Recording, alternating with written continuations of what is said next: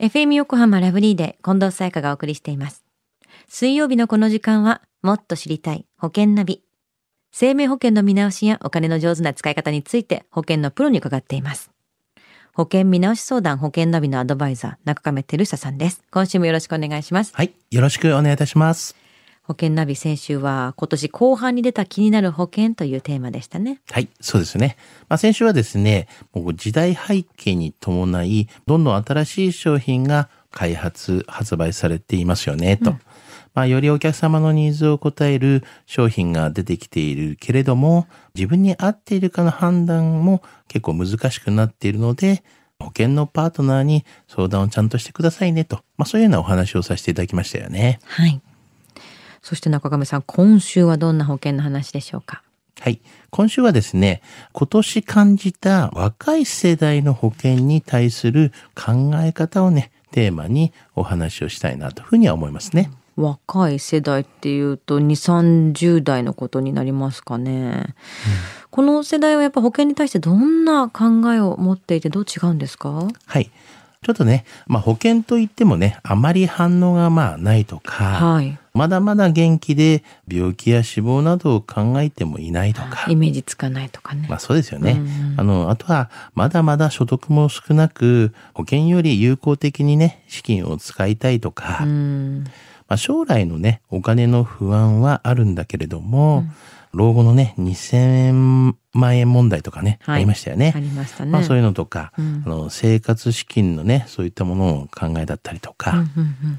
まあリアルな反応としてはですね、まあ保険にはちょっと興味はないんですけれども、うんそういった投資的なね、お金を増やすことにはね、興味がありますよ、と。はい。うん、ただし、まあ、リスクに関しての怖さが、まあ、少しね、あるようなんですよね。ニッチもサッチもいかない状態ですね、そうなるとね。まあ、そうなんですよね。となると、どういった保険が人気になってくるんですか？はい。最近ではですね、まあいろいろ考えがありますけれども、はい、変額保険みたいなのがね、ちょっとね、人気やってますよね。うんまあ、変額保険とはですね、生命保険のうちですね、こう外国為替取引とか、はい、あとは投資信託の仕組みを取り入れていまして、うん、まあ死亡保険金とか、まあ解約払い戻し金とか、あとはまあこう満期保険金の額が運用に応じて、まあ変動する投資型の生命保険なんですけれども、うん、まあメリットとか、まあデメリットもあるんですけれども、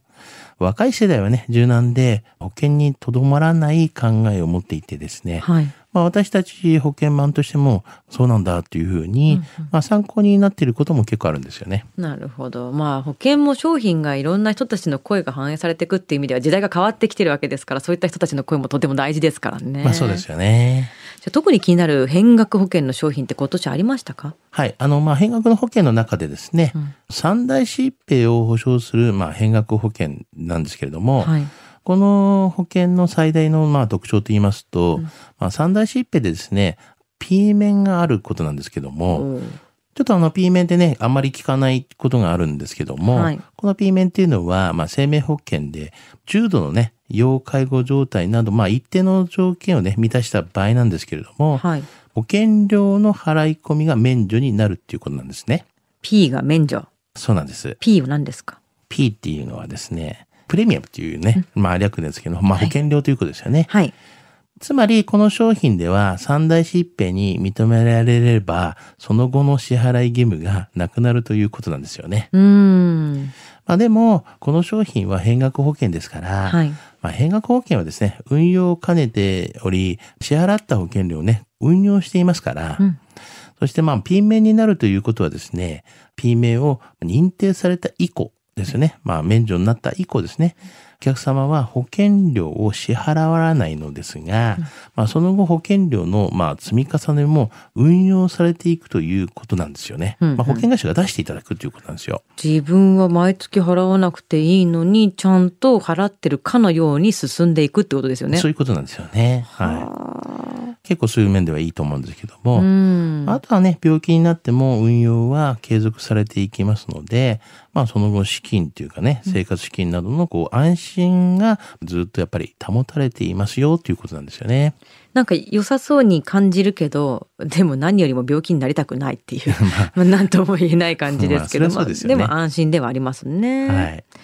では今日のお話、中亀さんが感じた若い世代の保険に対する考え方、知得指数は？はい。ズバリ98です。うん、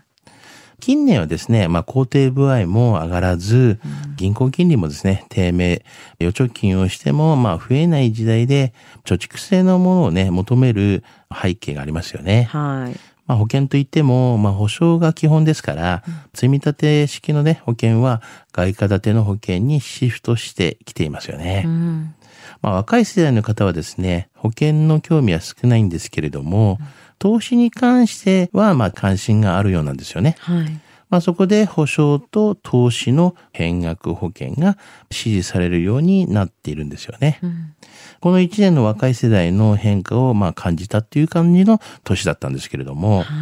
これからは保証と貯蓄ではなくてですね、うん、保証と投資というような、うん、そういったね、時代が来るんではないかなというふうには思いますよね。